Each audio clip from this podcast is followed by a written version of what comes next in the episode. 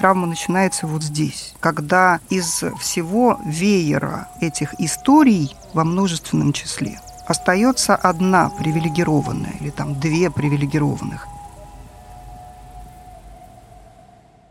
Друзья, привет. Я хочу к вам обратиться с небольшим предисловием.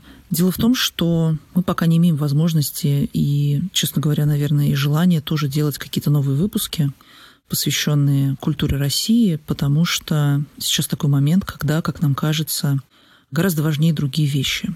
В данный момент мы все, наверное, по все стороны мира и во всех странах, какие только можно себе представить, переживаем не что иное, как огромную коллективную травму. Эта травма проявляется у всех по-разному. Наверное, многие из наших слушателей сейчас э, задают себе вопрос, что им делать, куда им деться, вообще как им жить с тем, что они сейчас испытывают. И поэтому мы подумали, что, возможно, сейчас э, как раз, кстати, придется наш старый выпуск, в котором мы в очень спокойной и такой рассудительной манере разговариваем с психологом и антропологом Еленой Миськовой о коллективной травме. Мы надеемся, что в тот момент, когда какая-то активная фаза происходящего конфликта а, закончится, мы возобновим выпуск наших подкастов и будем говорить о каких-то новых других вещах.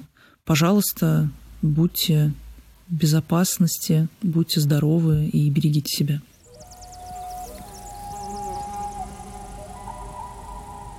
Сегодня мы говорим с культурным антропологом и действующим психологом и психотерапевтом Еленой Миськовой.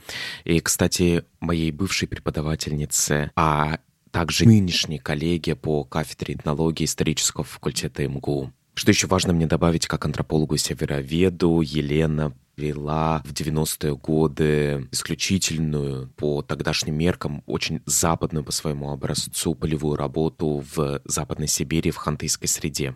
Но сегодня мы будем говорить не о севере, мы будем говорить о коллективных травмах, о том, как они актуализируются, как они наследуются последующими поколениями, о героизации и виктимизации истории и о мемориализации трагического опыта. Елена, расскажите нам, пожалуйста, чем вы занимаетесь, потому что у вас действительно очень много разных ипостасей, угу. и очень интересно, как они все сходятся в вашем занятии, в вашей деятельности. Ну да, такая смешанная идентичность. Я, с одной стороны, антрополог, этнолог, преподаватель, преподаватель. Довольно давно читаю какие-то сюжеты, связанные с а, психологической антропологией. И среди этих сюжетов меня больше всего интересует коллективная травма. Ну, или вернее, коллективные способы переживания трагических тяжелых событий, эмоций, наследования этих переживаний и так далее. Ну и плюс ко всему я теперь еще и действующий психолог, психотерапевт, семейный психотерапевт, который уже этими сюжетами трансгенерационной травмы, как это называется на этом языке, занимаюсь профессионально как помогающий специалист. То есть и вот на стыке такой деятельности исследовательской и помогающей, собственно говоря, сейчас моя жизнь проходит. То есть вы работаете с людьми и работаете с тем, как они переживают какое-то прошлое своей семьи или какие-то укорененные в прошлом проблемы, ну, грубо говоря, проблемы с родителями. Да, в том числе. То есть я, например, магистрскую свою диссертацию как психолог писала про травму репрессий. Вы делали какое-то очень интересное исследование. Вы можете да. немного о нем рассказать? Вы общались с потомками репрессированных, насколько я понимаю. Ну да, это было такое смешанное исследование, качественное и количественное. Вот количественное это были опросы людей, которые вызвались ответить на такой большой-большой опросник, посвященный тому, как семье переживалось или как у этих наследников этой травмы эта травма фонит в личной сейчас истории, в стратегиях выживания, в жизненных и так далее. И плюс еще я опрашивала коллег-терапевтов по поводу того, с чем они имеют дело, когда они имеют дело с семейной историей. То есть о чем эта песня. И в моем случае акцент был на том, в чем специфика переживания этой травмы или наследования ее, если она вообще есть. Да, это тоже большой вопрос. Для третьего-четвертого поколения. То есть это их про дедушки, это уже, прабабушки. Да, да, конечно. И сказывается, то есть это прям сильно сказывается. Сказывается ли это? Вопрос интересный. Ну, Действительно, травма – это такое слово очень сложное. С одной стороны, очень такой медикализирующий и даже стигматизирующий язык, да, то есть если ты травмирован, то тебя надо лечить. И в этом смысле этот язык всегда спорный. А с другой стороны, мы не можем его игнорировать, этот язык, просто потому, что ничего лучше в 20 веке пока и в 21 да, мы пока еще не изобрели для описания таких материй, как действительно наследование тяжелых комплексов эмоций, установок, стратегий жизненных и так далее. И если вы спрашиваете, сказывается ли, мой ответ – да. Проговаривается ли эта травма в действиях нас сегодняшних? Ну, я бы сказала «да». То есть если мы говорим о травме, да, то мы говорим в таком действительно терапевтическом ключе. Если же мы, например, будем говорить о дискурсе каких-нибудь страданий, еще чего-то, да, то мы говорим о коллективных эмоциях, мы можем об этом говорить немножко в таком описательном, историческом, социологическом ключе. Да, то есть мы можем эти регистры переключать, в принципе, но то, что этот комплекс онтологический, который мне удобнее называть травма, есть, на мой взгляд, да. То есть это такая антология. Это не просто дискурс. Давайте немножко уточним, что такое антология и дискурс для самых маленьких типа меня. Ну, смотрите, мы можем оставаться на уровне слов, уровне речи, и тогда мы можем думать, если я психолог, то я говорю про травму. Если я культуролог, то я, если говорю про травму, то я имею в виду что-то немножко другое. Например, речь о том, как было тяжело, или речь о каких-то там событиях, которые отразились на идентичности, например, групповой. Если я еще где-то, я буду в зависимости от этого дискурса немножко другое иметь в виду, и это будет иметь последствия для нашего разговора. Но если мы говорим об антологии, мы говорим о том, что действительно называется бытием, переживанием и так далее. То есть мы имеем дело с чем-то, оно на разных уровнях может проявляться. Что формирует наш мир. Что формирует степени. наш мир, да. Что создает и формирует, создает и является неотъемлемой частью этого нашего и, мира. И частью нашего мира, да. Память о репрессии, например, не для всех а, наверное, для тех людей, с которыми вы общались, для потомков репрессированных, это часть их антологии. То, что у них был репрессирован дед или бабушка, там, прадедушка, прабабушка, они, он был расстрелян или просто отсидел в лагерях, это поломало семью еще задолго до их рождения, например. Угу. Но отзывается на них, как это отзывается? Вот у меня мой пра-прадед прошел Волголак. Честно, я не могу сказать, что это каким-то образом... Я его никогда не знал, к сожалению. Я знаю эту память об этом но я не рефлексирую на эту тему. Мне так кажется, может быть, я что-то не знаю про самого себя. Ну, смотрите, если эта память жива в вашей семье, жива, то лагерная кружка стоит то, у телевизора. Да, если, так сказать, эта история является историей, то это не является травмой. В том смысле, что как мы преодолеваем травму? Мы разбитую, разорванную память превращаем в историю, превращаем в реальное состоявшееся прошлое. Соответственно, если в вашей истории семейной была возможность для трансляции этой памяти, мало того, была возможность для ее эмоционального наполнения, то есть какого-то отношения к ней, как мне это, как это было бабушке, или бабушка могла сказать, как ей это было тогда или родители были открыты для эмоций, например, ребенка, который сталкивается с такой сложной семейной историей. Они это принимают, они это возвращают ребенку и так далее. Да, то есть они отражают эти эмоции, говорят, там, мы видим, как тебе, или там, мы понимаем, как тебе то тогда с большой вероятностью это не является для вас травмой, несмотря на то, что это часть вашей антологии, да, это часть вашей истории часть семейной истории, которая важна, но которая просто вписывает в некоторой степени меня в контекст, когда говорят о репрессиях. Потому что о репрессиях много говорят, в особенности вот, ну там, не знаю, в историческом кругу, журналистском кругу, uh-huh. антропологическом кругу. Uh-huh.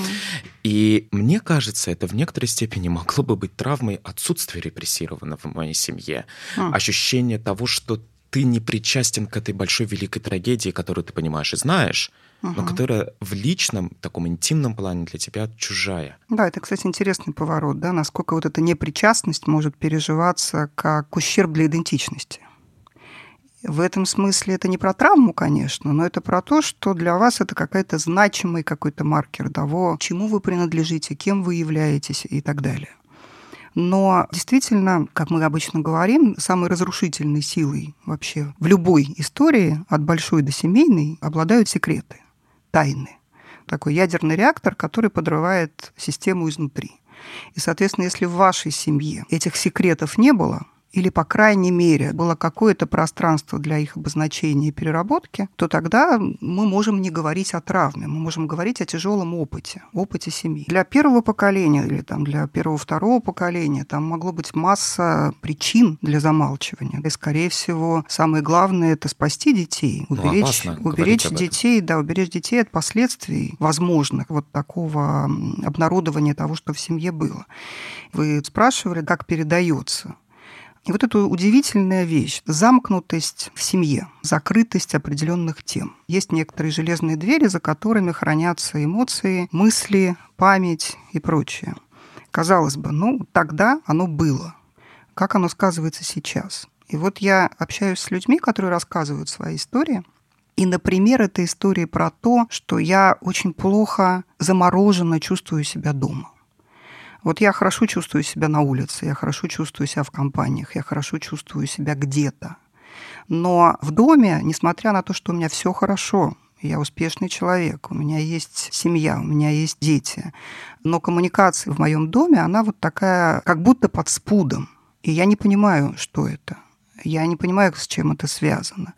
Тогда я предлагаю пойти в эту семейную историю, чтобы посмотреть, что там было как она складывалась, какие могли быть там истории, которые могли повлиять на это. Не обязательно, что это есть там. Но когда человек говорит, я не знаю что, я не понимаю почему, я застрял, то очень часто такой поход дает такую возможность узлы развязать и какие-то камни с этого потока жизни сдвинуть.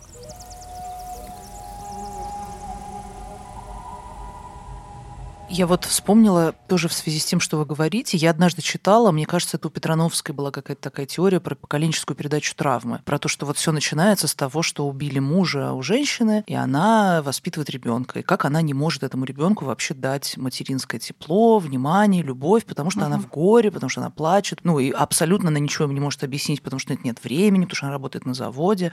И все это вот так вот, как снежный ком накапливается, и в итоге это тянется вплоть до правнуков. Потому что в итоге это не было объяснено, потому что ребенок вырос уверенный, что это его вина, потому что мама плачет, и мама несчастна. Он же не мог понять ни войну, ни потери. Ну, да. Это вот именно то, про что вы говорите, да? Да, ну вот Людмила просто рассказывает о теориях, которых много, и в том числе вот эта теория трансгенерационной передачи, когда передается вот этот травматический опыт уже в таком неструктурированном виде, передается потомкам. И на плечи потомков ложится груз структуризации того, что непонятно. Но в каком виде передается? Это же не мистика, это такая эпигенетика, как мы бы сейчас сказали. Когда родитель ведет себя определенным образом, или там в семье принято определенное поведение, и действительно объяснения этому поведению нет. И человек наследует такие поведенческие паттерны, которым он тоже ну, он вынужден какое-то значение этому присваивать. Но это значение, оно не очень ему понятно. Да? И вот чем дальше был этот секрет, чем дальше была такая непонятность, тем тяжелее потомкам, потому что для них это уже такой комплекс. Надо вести себя так, но почему нет?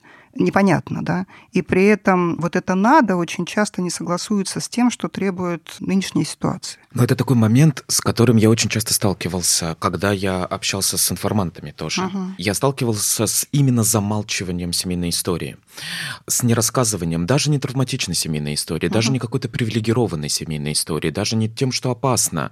Ты приходишь, например, к эскимосской бабушке, и ты начинаешь у нее спрашивать. И она говорит, я не понимаю, почему мать мне ничего не рассказывала. И она мне ничего не рассказывала, потому что она говорила, она потом объясняет и додумывает, и представляет, что, ну, это вам не нужно. Я, например, ну спрашиваю ну, да. у нее про лекарства. Условные лекарства, эскимосские лекарства, да, это что-то потереть, это что-то куда-то угу, сжечь, угу. что-то где-то спрятать, что-то там где-то порвать. И мать видит вот этот разрыв. Она видит этот культурный и социальный разрыв, и она говорит, вы русскими уже стали, вам да, не надо, у вас русские лекарства будут, у вас вот этот медпункт открыли в нашем селе, да, фельдшерский пункт открыли угу. в селе, вам не нужны наши лекарства уже. И это то, о чем мы с тобой, кстати, очень часто, Маша, говорили. Наследие простых обычных людей, обычное наследие, угу. крестьянское наследие, наследие людей из рабочих каких-то профессий, оно не воспринималось как наследие, угу. да, оно вот в смысле памяти память о семье, в смысле истории семьи, да, мы же не дворяне какие-то, о чем тут? А это то, что мы объединили в некоторой степени в связи с этим, мне кажется. Ну да, ну то есть получается, ты спрашиваешь, например, родителей, бабушек о чем-то, и они могут в целом рассказать, но у них тоже какое-то уже фрагментарное видение, и они рассказывают какие-то вещи, насколько мне было удивительно узнать там про какую-то историю папиной семьи. К слову о том, что нет репрессированных или есть репрессированные. Я, по-моему, в какой-то момент очень увлеклась, потому что, собственно, мой папа происходит из такой небольшой этнической группы, которая называется Урумы. Это такие понтийские греки. И мне было ужасно интересно, что они, собственно, как там у них все устроено вообще. И я стала читать, изучать. Мне стало жутко интересно, потому что там они из Крыма. И я что-то так рассказываю. Папа, пап, представляешь, они из Крыма вообще? Он такой, ну да. Я говорю, ну ты что, знал об этом? Почему ты мне не рассказывал об этом? Это жутко интересно, что они приехали, у них там также точно названа деревня. Почему-то вот ты, мне кажется, это важным, и почему-то действительно вот в моей семье вроде как, с одной стороны, есть какое-то уважение к прошлому, к какой-то части там семейной истории, но с другой стороны, она как-то бережется очень фрагментарно. Это не структура. И в целом, да и про других своих родственников я тоже знаю что-то фрагментарно. Возможно, на самом деле это всем свойственно людям с опытом Советского Союза, потому что огромное количество людей ведь просто скрывали своих родственников, с границей родственников или родственников не того происхождения. И с этого берет начало какое-то чудовищное... Фильтрация. Чудовищное... Ну, фильтрация ну, да, наследия, ну, фильтрация да. памяти. Отрицание какого-то наследия. Просто отрицание того, что ты к чему-то имеешь отношение, и с таким образом ты лишаешься какой-то части своей идентичности. Поразительно, насколько это для человека важно. Но ведь реально Россия просто состоит из этих Скрытых отрицаний. идентичностей. Да, скрытых из... родственников, скрытых каких-то моментов. Из скрытых фигур каких-то, действительно. Историями семей, да. Помнишь, ты говорил, вот у Дима говорит, у него есть любимое занятие читать перед сном какие-нибудь биографии угу. сотрудников консерватории в 80-е годы или там в 50-е, 30-х годов, ты говорил. То есть смотреть, кто из них родился до революции и, в принципе, дожил, например, там до после войны. То есть он не пал в репрессиях, он не умер на войне. Его по делу врачей и сопутствующих не посадили. То есть этот человек как-то это время прошел. Вот это вот какой-то вдохновляющий опыт, но такого опыта, ну, чудовищно мало. То есть это как это вообще на тебя влияет? Да, ты человек, ты, может быть, получил другой опыт, но почему на тебя так влияет эта связь с твоими родителями? Вот для меня это какая-то необъяснимая вещь. Реально это очень интересно. Я с психотерапевтом про это разговариваю, потому что я не понимаю этого. Мне бы хотелось иметь меньше связи. Мне сложно с этим. Ну, смотрите, хорошая мысль про то, что мне хотелось бы иметь меньше связи на таком терапевтическом языке мне бы, конечно, хотелось быть сепарированным счастливым ребенком, но не очень складывается. И это понятно почему. Потому что, с одной стороны, вот возвращаясь к теме, которую Дмитрий затронул, вы продолжили, про то, что, конечно, нельзя было весь свой опыт рассказать. При этом опыт этот был разнообразный. И когда вот как антрополог я смотрю на проявление этой травмы, условно ее можно назвать травмой тоталитаризма, поскольку это не только травма репрессий, это очень разнообразный опыт. И, конечно же, у эскимосов, у чукчей, в Западной Сибири, в Архангельске, где-то еще, этот опыт трудно было передать просто потому, что он был обозначен в этом общем социалистическом опыте как недостаточно хороший, как неинтересный, неважный, недостаточно модернизированный и так далее. Понятно, что если в этой системе координат то, что знает бабушка, дедушка, обозначается как не очень нужное и вообще не очень, сказать, ценное. не очень ценное, соответственно, оно обесценивается, то понятно, что нет никакой возможности этот опыт передать. Ну ведь точно так же, например, обесценивается, у меня прям образ даже возник в этот момент, вот ведь действительно, знаете, ужасная история про то, как люди продают, например, квартиру своей бабушке, в которой полностью лежат все вещи бабушки. Mm-hmm. Просто все лежит, там фотографии люди выкидывают, фотографии семейные, там, не знаю, на отдыхе. Эти все фотографии оказываются на помойке, где их находят другие люди, сохраняют, mm-hmm. если найдут. То есть я просто много таких историй знаю. Меня поражает, то есть насколько бы у меня там ни были, например, возможно, какие-то сложные отношения у меня или у гипотетической меня отношения там с бабушкой, да, ну как я могу выкинуть просто семейную историю? Это же поразительно, как это можно сделать? Почему люди просто оставляют это? Это же не мертвые люди, это не люди, которые погибли, да, и все пропало, а они сознательно просто продают, говорят, да забирайте, мне пофиг на это. Как это происходит вообще? Вы знаете, это тоже такое проявление травмы в том смысле, что это такое свидетельство разрыва. Если мы говорим о том, почему я так сливаюсь со своей семьей и не могу идти дальше, по большому счету, совершенно свободным отдельным человеком. Здесь есть, ну, например, такое понятие, как горизонтальные связи социальные, связи вертикальные. И вот представьте, большую часть 20 века вот эти горизонтальные связи были опасны. То есть вот эти социальные связи, они были чреваты тем, что ты можешь быть в контакте с врагом. Ты можешь быть в контакте с человеком, который тебя сдаст, предаст и так далее. Ты вообще не знаешь, кто напротив тебя. И это касается, например, потенциальных мужей, жен. Ты не знаешь, за кого ты выходишь замуж. Или ты подозреваешь, на бессознательном уровне происходит. Конечно, человек это не формулирует так. И тогда в этой системе координат единственные связи, которые маркируются как ценные, это связи вертикальные. Вот моя кровиночка, дети, правнуки, вот это то, что я, по крайней мере, могу более или менее, насколько я могу, сохранить, пока у меня это не отнимут. Соответственно, я держусь за это, я сливаюсь с этим, я ценю это, я не отпускаю это. Я не отпускаю детей. Дети, соответственно, не могут быть отдельными и не воспринимаются как отдельные самостоятельные ценные существа, люди и так далее. И вот это все на разных уровнях эта история фонит этот опыт и эта память проявляется вот в таких самых разных вещах. И когда человек говорит, гори оно все синим пламенем, и я выброшу всю эту фигню, это такой способ отделения. Я когда изучала вот эти поколения, у которых есть этот опыт этой травмы, очень большой ценностью обладает иммиграция. Почему? Потому что это такой способ не очень функциональной сепарации. Я уеду за 3-9 земель и не буду чувствовать связи со всем этим. И человек уезжает за 3-9 земель, и чувствует эту связь еще сильнее. Потому что эта резинка, когда она натягивается, это обида, эти воспоминания. Человек живет где-нибудь в Европе, но на самом деле в Фейсбуке про Россию.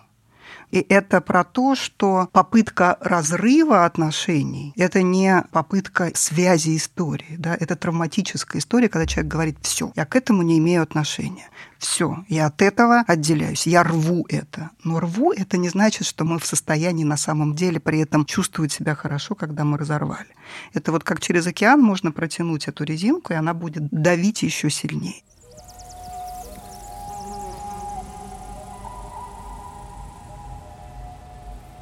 Кстати, вот если возвращаясь к вашему исследованию, те люди, которые являются потомками репрессированных, для них эта память о репрессированном родственнике она является ценностью, наследием, конструирующей.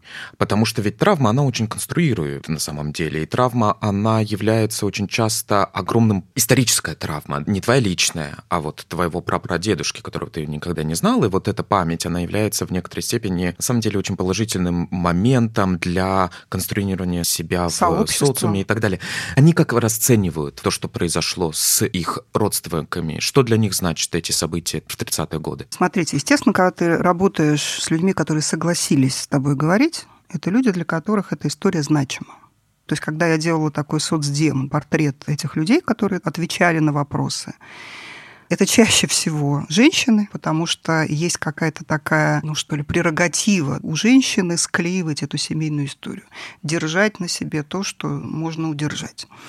И в этом смысле, конечно, для них это опыт, а, действительно конструирующий их идентичность, он значимый, для них это возможность себя предъявить как потомка людей, которые прошли через эту трагедию. То есть в этом смысле, да, для них это память скорее такая организующая.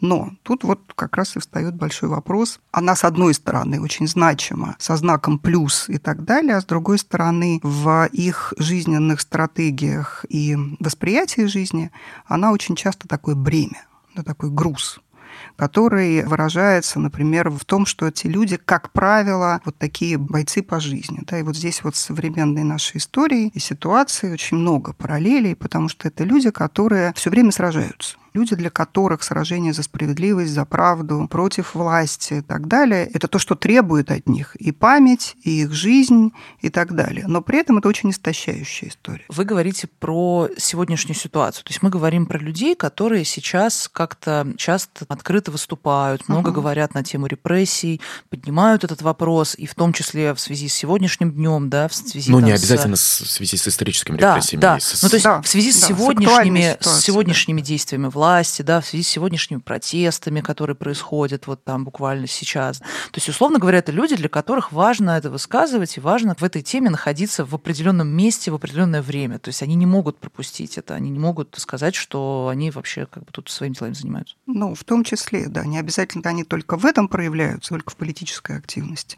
Потому что боец проявляется по жизни во всех своих реакциях, всех своих позициях. Это человек, который много помогает, много спасает, совсем борется, все преодолевает и так далее. И в этом смысле это такая вот позиция на прострел. Да? Это человек, который все время сражается.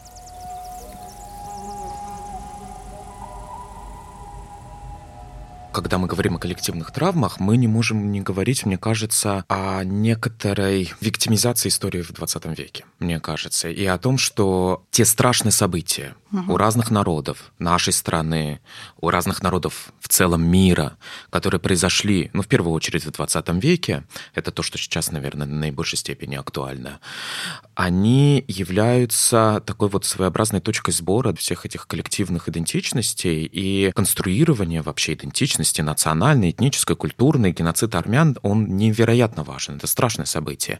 Угу. Но это, безусловно, то, что очень часто собирает армян вместе. Разных, совершенно разных, диаспориальных армян из Армении, армян из Америки, Франции, откуда угодно, Ирана и так далее.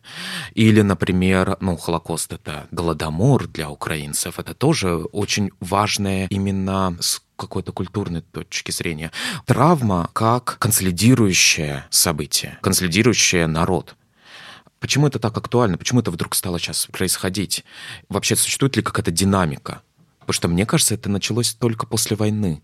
Этого не было раньше. Не прямо сразу после войны. Кстати, после войны происходит забвение войны.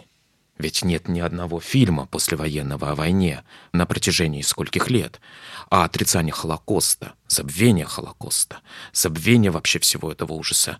Самые веселые годы в 20 веке это какие? 20-е, 50-е. Это такой довольно исследованный феномен. Все эти трагические нарративы, восстановительные нарративы, героические нарративы. Холокост — это действительно такой трагический нарратив. Это нарратив про страдания.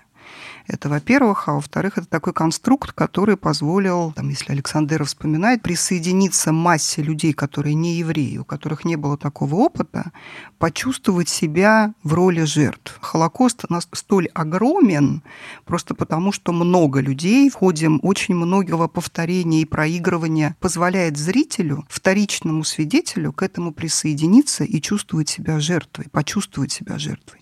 И это такая штука, которая создает... Как общемировая трагедия, не, не трагедия еврейского народа. Абсолютно. Так называемый расширительный нарратив, расширительная метафора. То, что обычно да, говорят, когда говорят о Холокосте. И в этом смысле, пожалуй, вот Холокост был первым таким конструктом. То есть он стал моделью, по которой дальше выстраиваются любые нарративы, коллективные нарративы травмы. И вы правы абсолютно после войны сначала. Героический нарратив говорил о том, как быстрее восстановить статус-кво мы победили, и слава богу. Какой ценой и так далее, это уже другой вопрос. Главное, что мы выжили. Кто-то победил, кто-то выжил. Скорее восстановить и забыть про трагедию – это такой тоже, ну, в общем, относительно нормальный механизм, в том числе психологический.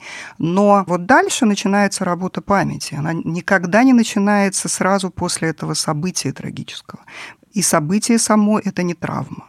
То есть травма конструируется, если мы говорим в коллективном масштабе, она конструируется потом. И через какое-то время, да? И Должно через какое-то, какое время, время. Через какое-то время, потому что должны быть нащупаны вот эти, ну что ли, опоры, на которых вот этот нарратив будет выстроен. И здесь вы абсолютно правы, то есть это для всего мира характерно, да, любые трагедии, геноцид в Руанде, или Южная Африка, все эти истории выстраиваются потом. И они становятся действительно объединительными, они позволяют людям переживать то, что они переживают, они легитимизируют эти переживания очень часто и прочее. То есть это способ, ну, например, отплакать. Почему так сложно с нашими репрессиями? Почему эта травма никак не уйдет в песок? Ну, одна из причин, потому что вот эта невозможность отгоревать, отсутствие рамок легитимирующих. Отсутствие ритуала какого-то. Отсутствие ритуала. То есть мы с вами, как антропологи, понимаем, о чем идет речь. Если нет ритуала, который позволяет это пережить, то, соответственно, нет и самого переживания. А что значит уйти в песок? Это то прошлое, та же самая Великая Отечественная война. Это то прошлое, которое еще не стало прошлым. Оно Война 1812 прошлым. года это да, оно не стало прошлым. абсолютное прошлое. То есть репрессии не то, что в песок не могут уйти, мне кажется, они не могут стать консолидирующим фактором для страны в той или иной степени Потому что они не прочувствованы, не прожиты, не мемориализированы, если я правильное слово говорю, должным образом. И памятник на проспекте Сахарова недостаточно этого. Да, да? это вообще неизвестно, что этот памятник. Этот механизм, да, он постоянно работает, потому что это постоянная такая точка, ну или там трещина, это постоянный раскол. Это постоянное напоминание о том, что если были жертвы, то были и палачи. Это постоянное напоминание о том, что все в одной семье по разные баррикады были два брата и так далее. Вот эта гражданская война, она никак не может кончиться, просто потому что действительно очень сложно такого рода события мемориализировать. То есть их можно мемориализировать, но вот история с коммунаркой, что делать с Егодой, вот это очень яркий пример. Писать или не писать его фамилию. Среди расстрелянных. Среди расстрелянных. Да. Писать, конечно. Мне так кажется. Извините. Это совершенно, так сказать, не очевидно. По этому поводу существует много споров, потому что, например, потомки жертв говорят, а почему человек, который пытал и уничтожал, и вот теперь он здесь так, среди... список репрессированных – это не доска почета. Абсолютно. Но, тем не менее, да, вот эти эмоции мы не можем просто сказать, вы так не чувствуете, потому что люди так чувствуют. И когда они так чувствуют, они начинают говорить. Ну а как? Здесь способ справиться с этим только один – говорить об этом всегда, постоянно постоянно проговаривать, в том числе, как вы правильно сейчас говорите, это в общем просто мемориализация. Мы здесь просто обозначаем всех людей, которые здесь погибли. А вот у меня такой вопрос. А как произошло отгоревание, например, гражданской войны? Потому никак. что я не очень понимаю. Ответ никак. Хорошо. Ну, а в принципе, получается, что гражданская война, которая была в начале 20 века, она до сих пор с нами. Я думаю, да. Во многом это такая... Ну, знаете, как для Европы Первая мировая гораздо важнее, важ... важнее больнее. и больнее, чем даже Вторая, так вот для нас, наверное, все таки такой спусковой крючок. Хотя Понятно, что вот когда там я читаю Анисимова, прекрасного историка, который пишет о сыске, о доносах, о судебной системе в России XVIII века, например, то совершенно понятно, что мы такие, в общем, не уникальные в XX веке. В общем, мы наследники такого самодержавия, всех психологических механизмов самодержавия. И в этом смысле, да, ну просто гражданская война была очень разделяющей общество, действительно взорвавшей, разорвавшей общество просто на ошметки, на куски. И в этом смысле, конечно, да. Но ведь получается, что после гражданской войны, ну то есть гражданская война была после революции, это все одновременно, после гражданской войны долгое время вообще ничего не понятно, что было, НЭП, ну вообще как-то все было смутно. Получается, что было какое-то поколение, на которое пришлись просто самые ужасные вообще в жизни переживания.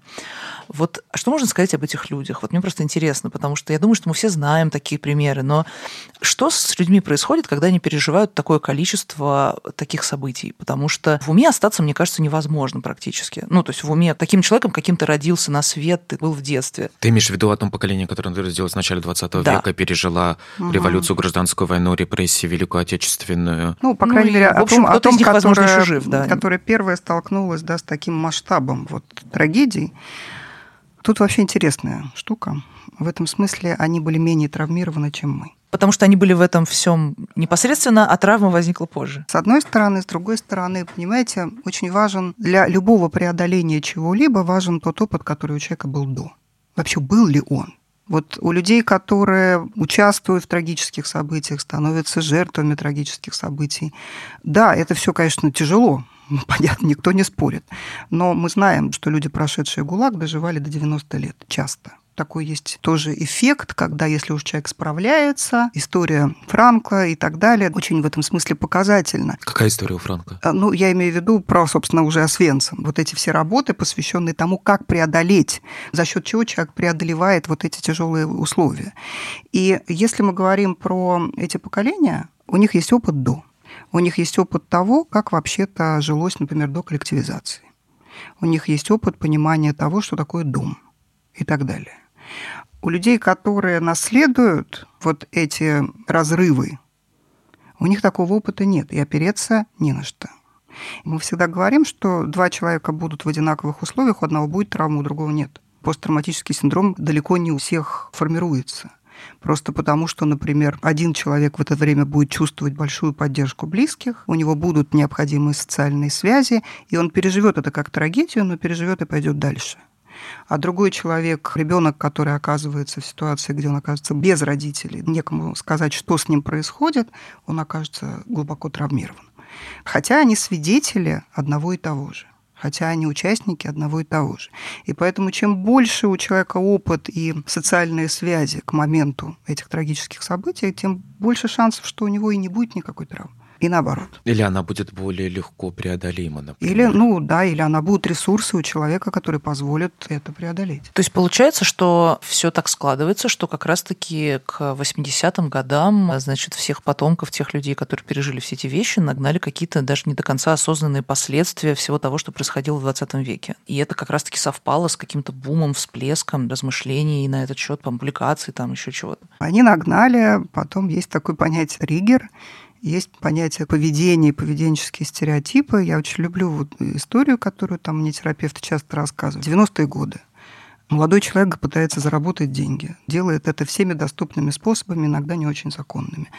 В любом случае это очень рискованно, но для него это его жизнь. Он становится молодым родителем, он приходит домой и рассказывает, да, или транслирует, или показывает, как ему тяжело. А в это время с его ребенком маленьким сидит его мама, бабушка – для которой голод – это не абстрактная категория, для которой голод реально переживаем. И это бабушка, которая триггерится тем, что происходит вокруг, что можно в любой момент остаться без денег и без еды, она транслирует очень понятную поведенческую стратегию. Деньги нельзя тратить. Деньги нельзя тратить на себя. Их надо складывать в кубышку. И формируется целое поколение людей, которые прекрасно зарабатывают эти деньги, но совершенно не знают, что с ним делать или испытывают ужасное раздирающее чувство, что их надо иметь много, потому что надо спасаться, но их не надо иметь, потому что придут и отнимут придут и все заберут. Человек оказывается в таком поведенческом раздрае, когда эти деньги либо спускаются, ну, строятся дворцы, там, да, я да. не знаю, что еще происходит. То есть либо они уходят, взрываются буквально да, человеком эти деньги, потому что стать опорой психологической, стать ресурсом, эта материальная сторона никак не может. Когда срабатывает травма, когда есть триггер, в нашей жизни их дофига стресса в нашей жизни происходит всегда. И вот как только этот коллективный триггер срабатывает очень ярко, ясно, то и коллективная травма тут же подтягивается. То есть и все эти установки, стратегии, тактики, они все начинают работать. И маленький ребенок, например, начинает их точно так же впитывать, как э, поколение до него.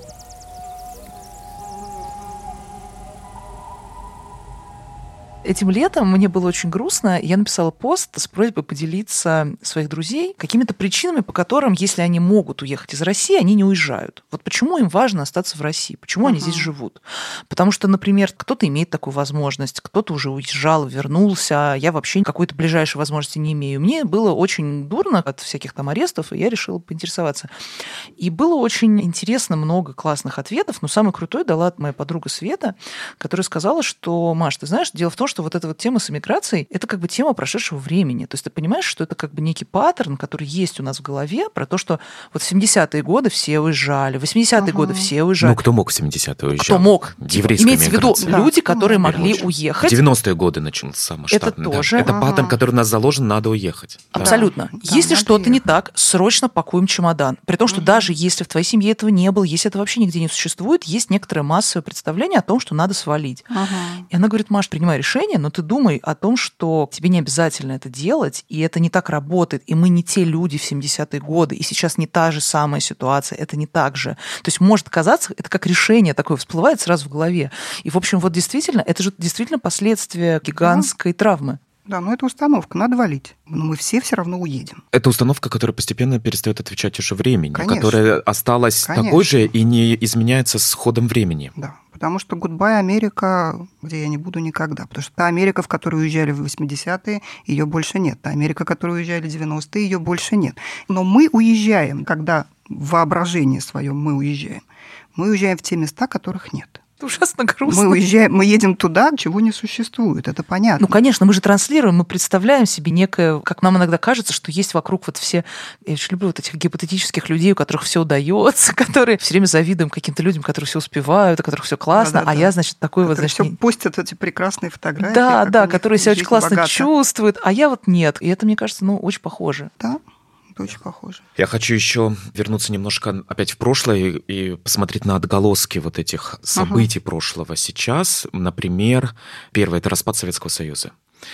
Для большого количества людей у меня ощущение, что это травма. Uh-huh. Я встречал людей, которые говорили, у меня фантомные боли. Да, это очень частая фраза, именно фантомные боли от распада Советского Союза. Таджикистана или что-то ага. там еще. Да, даже нет, это говорили армяне и таджики. Ну, я занимаюсь миграцией, я много общаюсь и с кыргызами, узбеками, с таджиками, и с закавказскими народами. Они то же самое говорили, да, очень многие. Все-таки, конечно, поколение старше меня, в основном ага. поколение моих родителей, которые говорили с болью о распаде Советского Союза. И поколение моих родителей в Москве, русские ага. люди и так далее, тоже говорят с болью о распаде Советского Союза. Вот что это за боль такая о распаде Советского Союза. Я не застал СССР. То есть, ну, uh-huh. как бы я родился в 88 году, мне было три года, когда распался он. И не особо отметилось это у меня в памяти. Uh-huh. Uh-huh. Но это травма, распад СССР. Как вы лодку назовете, да? То есть мы можем назвать это травмой. А, Все зависит от того, зачем мы это делаем. Потому что вот вы стали говорить, особенно про Среднюю Азию, я вспомнила истории, которые я сейчас довольно часто слышу молодых людей, ну как условно молодых, да, там 30 до 40 лет, которые сейчас оказались кто где, кто в Германии, кто еще где-то, они мигранты постсоветской волны, например, из Средней Азии, из Узбекистана в частности. И эти люди рассказывают спустя там какое-то время, например, терапии и так далее, они начинают говорить о том, что у меня жуткий раздрай, я не могу говорить со своими родственниками, я не могу говорить со своими родителями и бабушками и дедушками, которые транслируют очень большую ностальгию по, например, там, Узбекистану волшебного советского времени. Некоторые из них оказались там вынуждены. Некоторые из них увидели там много чего сложного, пока они там формировались как специалисты. Депортированные, то есть вы имеете в виду? Не только депортированные. Например, спецы, которые туда приехали. И даже для депортированных. И для них все равно вот эта история, это история про какое-то там волшебное время, про то, как все было хорошо, какие были фрукты, какие были отношения отношения, как мы все дружили и так далее. И вот эти молодые люди говорят, а мы уезжали в ситуации, когда начались этнические конфликты. Мы уезжали в ситуации, когда начался, например, страшный, жуткий сексизм, доходящий до насилия. Мы уезжали и бежали от очень враждебного отношения друг с другом, разных групп. И для нас вот этот опыт очень травматичен и мы не можем его обсудить с нашими близкими, для которых есть некоторый такой... Они уже тоже, например, живут в Москве или еще где-то, но для них есть вот это идеальное прошлое. Конечно, это вообще, так сказать, понятный для нас механизм идеализации времени юности. Мы все родом из юности с книжками, с языком, с жаргоном, со всем. И понятно, что люди ну, во многом просто идеализируют. И, конечно, когда происходит этот разрыв, это не всегда травма. Это просто то, что называется ностальгией. Травматические моменты в этом тоже, конечно, есть. Вот у меня было такое размышление. Я однажды читала книжку какого-то русиста, забыла, как его звали, честно говоря. В общем, книга была про советского человека и его распад, про то, как распался Советский Союз и что произошло дальше, как вообще формировалось вот это вот самосознание советского человека. И смысл там был в том, что когда распался Советский Союз, получилось, что у всех национальных республик было некоторое самосознание национальное. Вот э, мы таджики все таки мы грузины, латыши и так далее. Ну, в общем, как бы у всех есть украинцы, есть белорусы.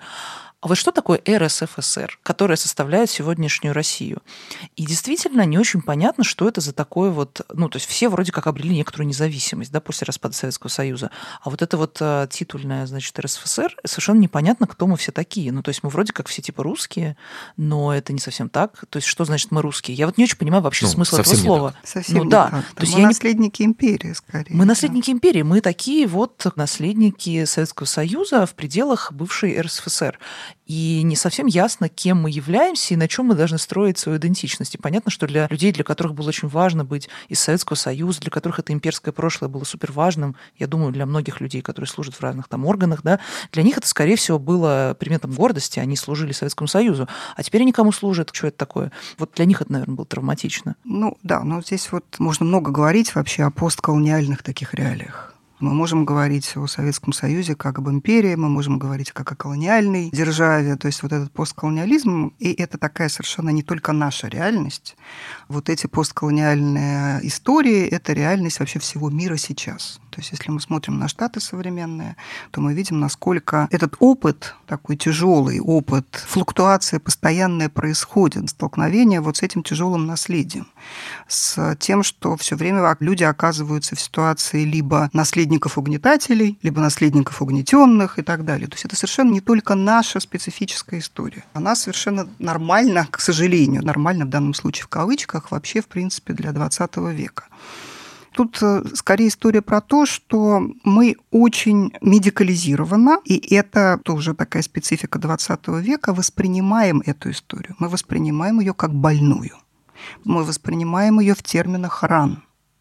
Недавно в Сахаровском центре была дискуссия по поводу Стивена Пинкера, популяризатора социологии и психологии, который написал такую вот книженцию про то, что насилие со столетиями становится все меньше и меньше, если мы посмотрим на некоторую статистику. Это такой сложный вопрос, у него много оппонентов, но в принципе это такая социологическая загадка. Вернее, не загадка, нет в этом ничего загадочного, есть парадокс что насилие, воспринимаемое как само собой разумеющегося и не распознающегося как насилие, его действительно с веками становится меньше. Да, потому что если мы смотрим на реалии средневековые, понятно, что там никто не воспринимал за насилие, как с тобой обходились, или там, как обходились с женщинами такого насилия становится меньше. И его реально физически меньше, но больше осознания и чувствительности к тотальности насилия, который пропитана наша жизнь, любые отношения нашей жизни. И в этом смысле вот это наше ранение, это такое оборотная сторона или сопутствующая сторона нашего развития потому что мы сегодня все чувствительны. У нас есть некоторые требования быть эмпатичными, быть э, восприимчивыми. У нас есть требования не наносить раны и вред другому и так далее. И в этом смысле такие разнонаправленные движения. Понятно, что в 20 веке вроде бы было много насилия, но оно было институциализированное. Автором этого насилия выступало в основном условно государство или еще что-то. И мне кажется, оно очень активно мемориализуется. Uh-huh. Сейчас какой-то такой мемориальный бум происходит по всему миру в том числе. И даже если ты сносишь памятники каким-нибудь колонизаторам, генералам в США или в uh-huh. Европе, то это тоже все-таки часть этого мемориального бума. Постановка памятника и снос памятника — это все звенья одной цепи, так скажем. То есть происходит мемориальный бум и в России, безусловно. Ну Но... да, в основном, конечно, в области в области Великой, Великой Отечественной войны, войны да. но он все равно он огромный. И не только Великой Отечественной войны. Мы ищем какие-то реперные точки, мы ищем каких-то реперных людей. И где тут критерии, и памятник — это позиция государства, а не позиция угу. людей. Да, это не люди сами делают этот памятник на свои пожертвования, угу. это некоторая позиция государства, и государство обозначает, вот это важное событие, и это угу. важное событие, и это важный человек, и мы будем его помнить. И государство транслирует определенные очень важные какие-то моменты для 20 века. Угу. И в том числе происходит травматизация и виктимизация в ограниченной угу. сфере, конечно, Великой Отечественной войны. Все-таки, да, мы страдали, но мы выиграли, но мы победили, но мы герои. И есть второй период, который, безусловно, виктимизируется очень. Это 90-е годы. То есть в 90-е годы оно стало просто таким вот примером, это такая доска позора. Вы посмотрите, как там было, посмотрите, как сейчас. Тогда, угу. сейчас, тогда, сейчас и так далее травма 90-х в некоторой степени навязывается иногда. Я был маленьким в 90-е, я помню их более или менее, но не то, что прям я был активным участником 90-х годов. Но мама мне всегда, например, говорила, что она не понимает, почему 90-е годы так вспоминаются таким ужасом, потому что uh-huh. она всегда говорила, что это было прекрасное время. Какие-то люди могут сказать, что это было ужасное время. На Чукотке, например, это было чудовищное, чудовищное время. И когда да. я общаюсь с людьми и спрашиваю про 90-е, я даже не спрашиваю. Я пытаюсь uh-huh. даже об этом даже не говорить с ними, потому что что да, это, это было голод, страшное это, время. Это, это был голод. Это да, был настоящий. буквально голод. Был один из немногих регионов страны, где был голод. И вот что такое 90-е? И вообще, вы опять скажете, как назовешь лодку, так она и поедет. Мы назовем это травмой, так оно и едет. Но вообще в современном сознании нас, в государственном политике, что такое 90-е сейчас? Всегда есть у кого-то власть на мемориализацию. Как помнить, что помнить, что забыть, всегда кем-то произносится и кем-то диктуется. Памятники это часто говорят, что это такое коллективное тело. В том смысле, что вот таким оно должно быть. Да, вот так мы должны были выглядеть, вот так мы должны были помнить и прочее. Среди нас есть всегда несогласные, но несогласные всегда вынуждены замолчать. Травма начинается вот здесь, когда из всего веера этих историй во множественном числе. Остается одна привилегированная или там две привилегированных, где расставлены вот такими вот надгробными камнями эти самые памятники. И поэтому, конечно, 90-е годы, они разные – они для всех, для разных людей разные. Но как там монеточки, люди бегали по улице голыми или да, что да, там. Да, так и было. Да, и вот это вот всех мочили направо и налево. То есть понятно, что это образ, который рождается, который подпитывается где-то пропагандой, где-то там какими-то художественными средствами и прочее. Доминирующий образ, он может быть разным. Но всегда есть очень большое искушение тех, кто имеет власть диктовать, как надо помнить, создать что-то такое единое, неделимое и прочее. И вот эта недопустимость других историй, не звучание этих историй. Есть разные голоса, но есть фон, есть шум, который официальный шум, да, который не дает этим голосам быть услышанными. Поэтому какие они 90-е годы? Мы можем это понять только если мы у каждого конкретного человека будем спрашивать. Если мы будем опираться на его какой-то эмоциональный отклик. И вот если у нас нет такой возможности, вот здесь начинается травма. Там, где мы поставили на живой воде, мы поставили камень и все. И мы не можем об этом думать, мы не можем к этому прикасаться, мы не можем об этом спорить, рассуждать и так далее. Чем больше мы можем об этом говорить, тем меньше травм. Я рассказываю часто историю, которую клиентка моя разрешила мне рассказывать. Она меня как-то глубоко очень поразила. У этой клиентки тоже есть семейная история про репрессии, и при этом это уже женщина, состоявшаяся, она кандидат наук и так далее. То есть она рассказывает мне разные свои семейные какие-то истории и опыт. И у ее мамы была сестра, которая 18 лет или в 19 умерла во время блокады. И мама была дочерью репрессированного отца, бабушка осталась с мамой и ее сестрой одна. И мама клиентки была еще достаточно маленькой девочкой, 12 или сколько-то лет. А вот эта сестра, которая была очень талантливой девочкой, поступила в институт, очень хорошо играла на рояле, она вынуждена была бросить все свое обучение, потому что они жили в Ленинграде. Она должна была работать на заводе, приносить хлеб, еще что-то, в общем, какой-то паек. И в семейной истории есть непереносимое место. Эта девочка гибнет от голода, спасая семью. Прям есть образ, который вот с фильмом «Летят журавли» хорошо соотносится, как 18-летняя девочка, играя на рояле, умирает от голода мама моей клиентки это помнила так, что вот сестра играла на рояле, приходя с этого завода, потому что хоть чем-то себя занять. И при этом она умирала, спасая нас. И в этом месте невозможно ничего. То есть человек делает так и все. Он не может плакать, он не может говорить, он не может об этом часто вспоминать. Об этом не могла говорить ни мама, об этом не могла говорить бабушка. Начали мы с ней вспоминать. Все-таки, что же это была за история? И она говорит, ну вообще, да, вот мама рассказывала, что сестра, она шла с завода, март, холодно и в то же время месиво, и она попала под бомбежку. И бомба разорвалась рядом, практически рядом с ней. Она оказалась по шею в какой-то вот этой вот жиже, когда ее вытащили оттуда, и она дошла домой, на ней был такой панцирь замороженный из одежды. Она простыла, у нее было сильное воспаление легких. Она очень сильно болела и начала угасать. Было разное поражение уже психологическое и нервное, но закончилось смертью. Но эта история не про то, что она забыла себя и принесла себя в жертву. И когда мы стали об этом говорить, эта история стала другой. Можно об этом стало плакать. Это живая девочка, которая перенесла вот такую трагедию. Она стала жертвой этих обстоятельств.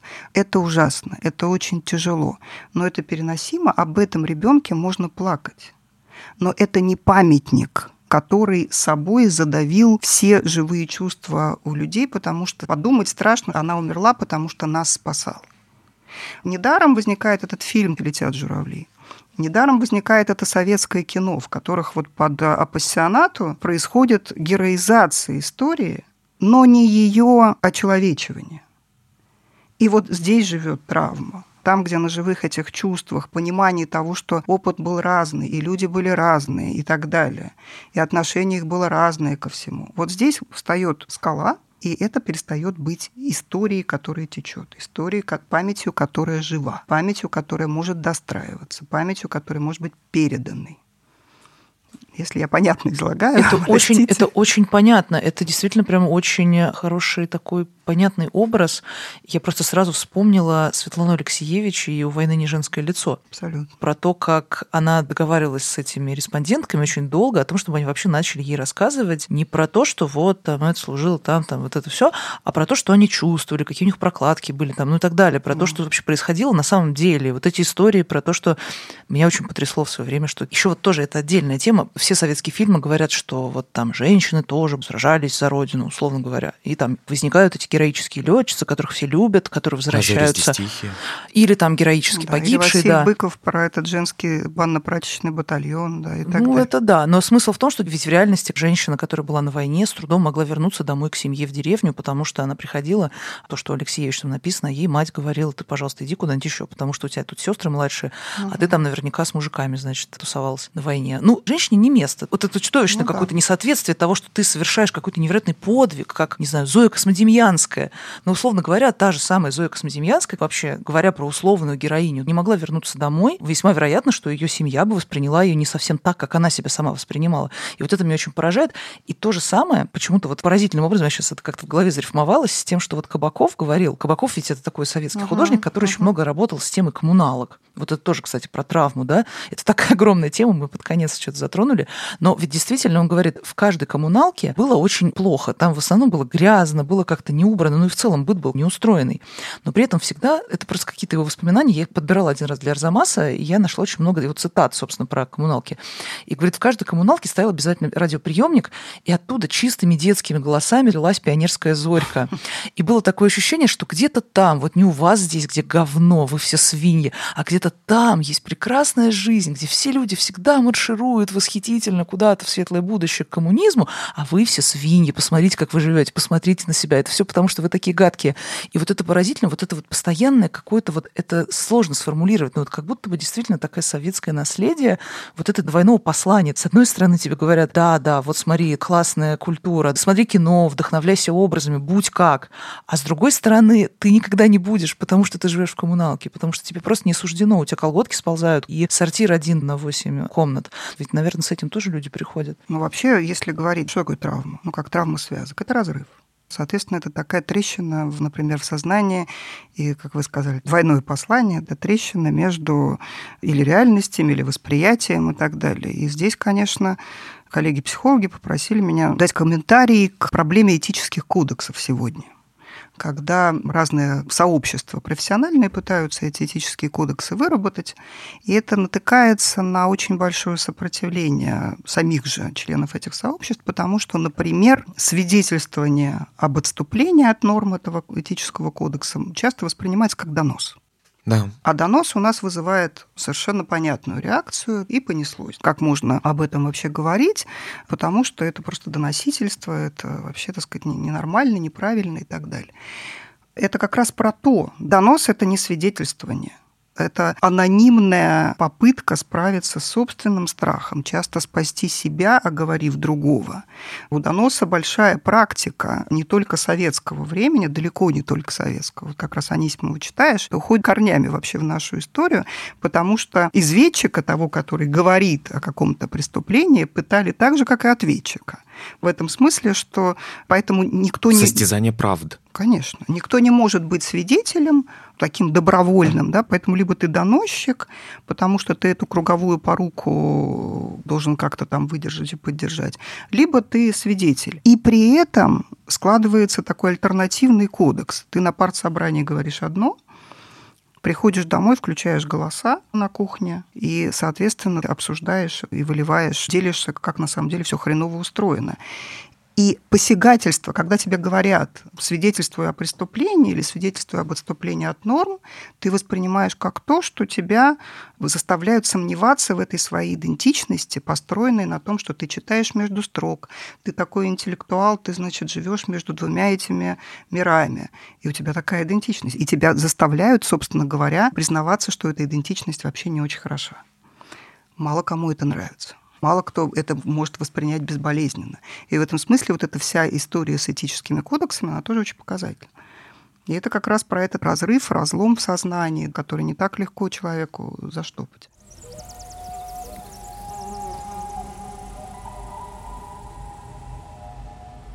Я хотел бы поделиться тоже и спросить у вас, может быть, об этом досадой, о том, что мне кажется, память, вообще любые мемориальные практики — это гигантский, огромный ресурс гигантский ага. ресурс и очень позитивный ресурс. Потому что очень часто, в особенности в 20 веке, любая трагедия, коллективные трагедии, длительные трагедии очень часто оборачиваются и оборачивались и являются основой и первым шагом, на самом деле, к нормализации. Ага. Это действительно конструирующая вещь. Все эти дискурсы коренных народов о boarding schools, вот об этих ага. интернатах. Я говорю именно почему boarding schools, потому что я говорю о Западе. Ага. Потому что российские коренные народы к сожалению, не имеют такого дискурса о травме и колониализме, да. который на самом деле принес бы при другом политическом, экономическом, социальном контексте много консолидирующих и очень позитивных вещей, а не разрушающих вещей. Позитивных и для государства в том числе. Американские угу. или канадские коренные народы, вот этот четвертый мир, австралийские аборигены, говорят о колониализме, говорят о угу. интернатах, говорят о том, что им запрещали говорить на их языке, запрещали учить их язык и так далее. А вот теперь у нас другая политика. И теперь премьер-министр Австралии извиняется. Они используют свою травму и свое угу. трагическое прошлое во благо сейчас. И таких примеров очень много. И вообще, мне кажется, сейчас мы можем говорить о том, что героизация истории — это какой-то прошлый дискурс, это немножко 19 век. Угу. А вот виктимизация истории — это то, что сейчас становится интересным. Угу. И то, что сейчас становится востребованным, и самое главное, созидательным, потому что от героизма мало что можно созидать.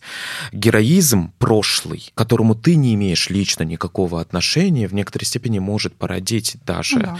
определенное ощущение собственной неполноценности. Виктимизация прошлое, прошлое страдание того, что было с твоей страной, с твоим селом, городом, народом, локальные травмы какие-то, блокада ленинградская или затопление каких-то территорий или все остальное, они могут стать очень созидательным угу. началом. Но в России этого не происходит, потому что Россия не приемлет виктимизацию свою собственную, она приемлет только героизацию. И это то, что мешает, наверное, нам в некоторой степени получить профит от своей ага. истории. Извините, если уж так можно говорить. Ну нет, можно я скажу, не совсем так. Мне кажется, ты имеешь в виду, что присоединиться к какому-то правильному, помогающему такому потоку. Ну, то есть присоединиться, вот, например, к условному МИТу, Ми Раша, ту has suffered. Там, ну, как бы я тоже в проблеме вообще-то. У нас тоже тут беды, мы тоже бедные чуваки. Но, условно говоря, очень сложно как бы... Это почему... не прибедняться. Ни нет, в коем нет, нет, конечно. Нет. Понять и признать. Просто вот с чего начинается на самом деле признание? Это обязательно должна быть такая денацификация, как в Германии после Второй мировой войны? Или это может быть как-то по-другому сделано? Вообще есть этот путь? Это неправильная вот денацификация, это не наш вариант, мне кажется. Тут не может быть такого вот мы делим людей на палачей и жертв. Да нет, палач жертва в первую очередь. Еще какая жертва? И мы не можем... Нет, ну тут, Дим, тут такой просто момент, конечно, все философский вопрос и другой. Но это не созидательная вещь на самом деле. Нет, вот, почему? Э, это раскол, еще один раскол. Вопрос заключается на самом деле в том, как нам России перестать героизировать прошлое и начать э, жить. Да, хороший вопрос. Ну, я согласна во многом вот с Дмитрием, потому что мне не очень нравится слово виктимизация, скажу честно, потому что все-таки предполагать, что виктимизация – это ну, такой комплекс жертвы, да, и комплекс жертвы, он действительно может препятствовать, человек может застревать в этом комплексе, целая группа может слишком эксплуатировать этот ресурс. Но я согласна с тем, что отношение к истории, как к истории страданий, ранений не только своих, но и чужих, оно, конечно, высвобождает, дает возможность немножечко затормозиться, дает возможность пообсуждать, поплакать и так далее, да, и с этого момента человек становится более свободным, появляется больше пространства даже для восприятия другого, для понимания страданий другого. Это я абсолютно согласна. Почему мы не можем этого сделать? Потому что травма. Потому что вот если мы говорим про эту бойцовскую позицию, чем мы жестче, чем больше мы эксплуатируем этот свой героизм, тем больше мы в этой игре застреваем. Тем сложнее нам, конечно, нам и так-то сложно, да, потому что в чем разница с денацификацией, да, потому что там есть четкое деление, кто был жертвами, кто должен покаяться и так далее. А и кто был то... не жертвой и не палачом, а просто да, наблюдателем. И, конечно. И то а это очень как? сложная история. Это очень тяжело, потому что вот эти селективные эмоции вины и стыда, и все, что они за собой влекут, то есть репарации какие-то, возмещение ущерба. То есть у нас, если посмотреть, кто кому должен чего возмещать, да, то есть все... Вообще непонятно. То есть, как поет Высоцкий, мы оба пострадавшие, твои безвинно севшие, мои без вести павшие. В этом смысле кому чего возмещать. То есть здесь коллективная эмоция вины, на которой все строилось в Германии долгое время, она совершенно у нас не работает. И в этом смысле вот то, что нас может смягчить, это правда отношение, переживание того, что очень много было страданий и боли везде. Плюрализм боли, вот что Вот еще. такое, да. Но это, понимаете, для того, чтобы прикоснуться к боли, для того, чтобы дать поток этим эмоциям, уже надо быть смягченным, уже надо смотреть через другие линзы на мир. Но если мы не даем себе такого шанса на коллективном уровне никак и никогда. Хотя я все-таки не согласна, я думаю, что мы, конечно, очень изменились. Я думаю, что мы все-таки, несмотря ни на что, сейчас этот терапевтический дискурс здесь сильно помогает, потому что я критически отношусь к такой тотальной психологизации. Но, с другой стороны, мое глубокое убеждение, что все-таки нам полечиться-то, в общем, конечно, неплохо. Да, то есть, а но... что мы изменились? Вот что-то позитивное проблеснуло в нашем разговоре за последние два часа. Ну, я смотрю, например, на молодых людей, на студентов, это уже другие люди. Как раз люди, которые к своим слабостям и к слабости другого имеют некоторую терпимость. По крайней мере, допускают возможность разных образов жизни, мысли, страдания и так далее. То есть у них это все про границы это или еще про что-то, но есть некоторые пространства для другого в том виде, в какой он есть. И вот это вот, на мой взгляд, очень такая обнадеживающая история. Все-таки мы не сваливаемся пока, слава богу, хотя, конечно, опасений много, да, но мы все же не сваливаемся пока в такие тотальные репрессии. Хотя там об этом можно спорить. Да? Мы не сваливаем, пока еще не случилось ничего такого коллективного и трагического. И есть поколения, которые действительно не поротые в этом смысле. И есть поколения, именно они выходят, кстати говоря, во многом тоже на митинги, потому что, к счастью, не знают этого страха, к счастью, не знают, например, того, что может за собой это повлечь. И если мы сейчас дадим им шанс, я, например, в этом смысле смотрю с оптимизмом. Ко мне приходят, когда молодые люди, для них нет проблемы рассказывать о себе, рассказывать о своих уязвимостях. Для них это нормально, приходят парами и так далее. Чем человек старше, тем он жестче в своих защитах, ригиднее и так далее, и тем сложнее ему это дается. И в этом смысле, если мы право на уязвимость будем поддерживать, давать этому шанс, то, в общем, скорее это все хорошо. Это очень хороший конец. Мне кажется, что это замечательное завершение нашего разговора, который прошелся по самым больным точкам вообще всего. Елена, спасибо вам большое за этот разговор. Пожалуй, один из самых интересных, который у нас здесь был, мне кажется, потому что он настолько важен и настолько насыщен какими-то супер для нас эмоциональными довольно. и личными переживаниями. И, ребят, не забывайте, пожалуйста, ставить нам лайки, ставить лайки нашим постам в Инстаграме. В общем, читайте, пожалуйста, нас на всех удобных для вас платформах, слушайте нас на всех удобных для вас платформах. Спасибо вам большое, что подписываетесь. Всем пока. Спасибо большое за то, что пригласили. До свидания. Спасибо.